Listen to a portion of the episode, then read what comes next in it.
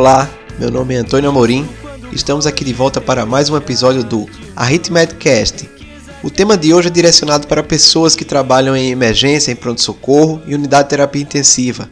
Vamos falar sobre sedação na cardioversão elétrica. A cardioversão elétrica corresponde à aplicação de um choque sincronizado no tórax de um paciente utilizando desfibrilador. Existem algumas situações que é indicado esse procedimento. Dentre as indicações, podemos citar taquicardias supraventriculares com instabilidade hemodinâmica, taquicardias supraventriculares ou ventriculares que ocorreu falha na reversão por medicação endovenosa e a cardioversão de rotina na fibrilação atrial. Uma dúvida frequente entre os cardiologistas é como realizar a sedação para esse procedimento. Esse será o tema da postagem em questão. Recentemente, foi realizada uma revisão sistemática que comparou a segurança, efetividade e efeitos adversos associados aos variados anestésicos e drogas sedativas. Essas medicações foram classificadas em três grupos. Grupo 1: agentes indutores anestésicos tradicionais, como exemplo, propofol e etomidato. Grupo 2: agentes inalatórios anestésicos, como exemplo, sevoflurano e isoflurano. Grupo 3. Drogas classificadas como agentes sedativos, como exemplo, diazepam e midazolam.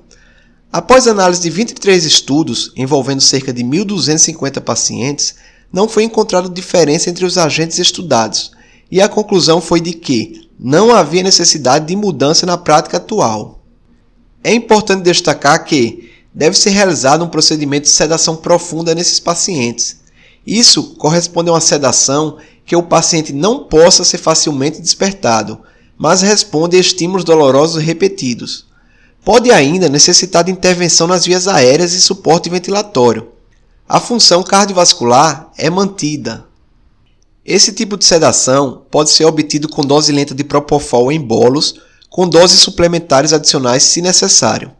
Essa abordagem parece apropriada para pacientes com reserva cardiorrespiratória limitada a administração de benzodiazepínicos isoladamente ou em conjunto com opiáceos pode ser utilizada, porém não é recomendada. Então vamos lá, falar agora como deve ser esse procedimento de sedação.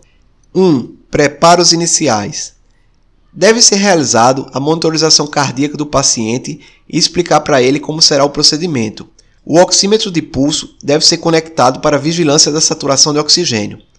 O paciente deve estar com um bom acesso venoso. Não esquecer de verificar se o paciente possui prótese dentária. 2. Pré-oxigenação e manejo de via aérea.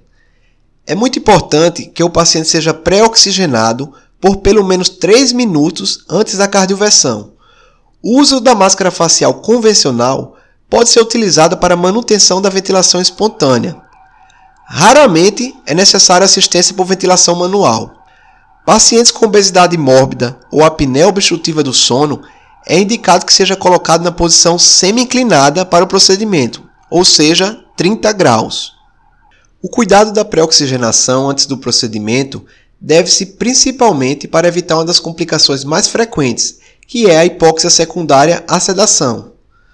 Falando de prevenção de hipóxia, vou falar agora uma dica valiosa. Um amigo meu, um colega anestesista, um grande amigo, sempre falou sobre isso. Então, diante de um paciente que vai fazer uma cardioversão elétrica, é importante que você coloque a máscara facial com alto fluxo, ou seja, 8 litros por minuto, e solicite para o paciente inspirar e expirar bem profundamente, devagar. Isso umas 5, 6 vezes. Isso evita bastante a questão da hipóxia após a sedação. 3. Analgesia. Apesar da cardioversão ser um procedimento doloroso, raramente o paciente queixa-se de dor após a realização. A co-administração de opioides raramente é necessária, com risco de apneia e náuseas após o procedimento. 4. Sedação. Propofol parece ser a medicação de escolha na sedação para cardioversão elétrica, pois ela age rapidamente, causa menos laringoespasmo e perde seu efeito assim que o tratamento é interrompido. Então é uma medicação ideal.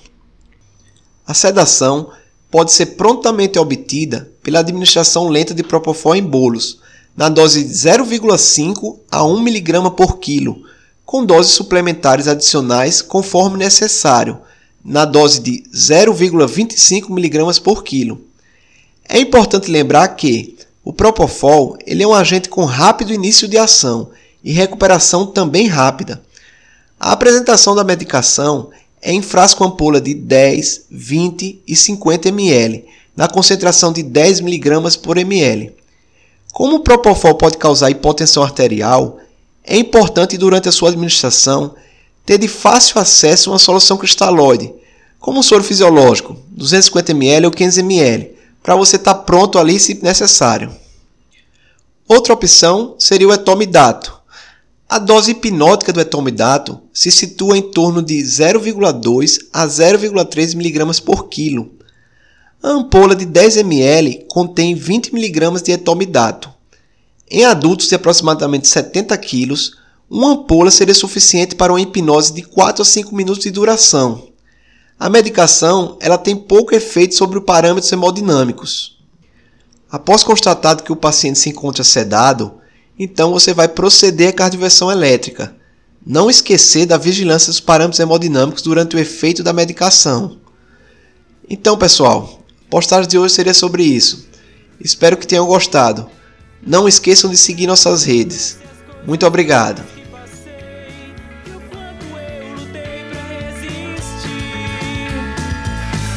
Distrações às quais eu nunca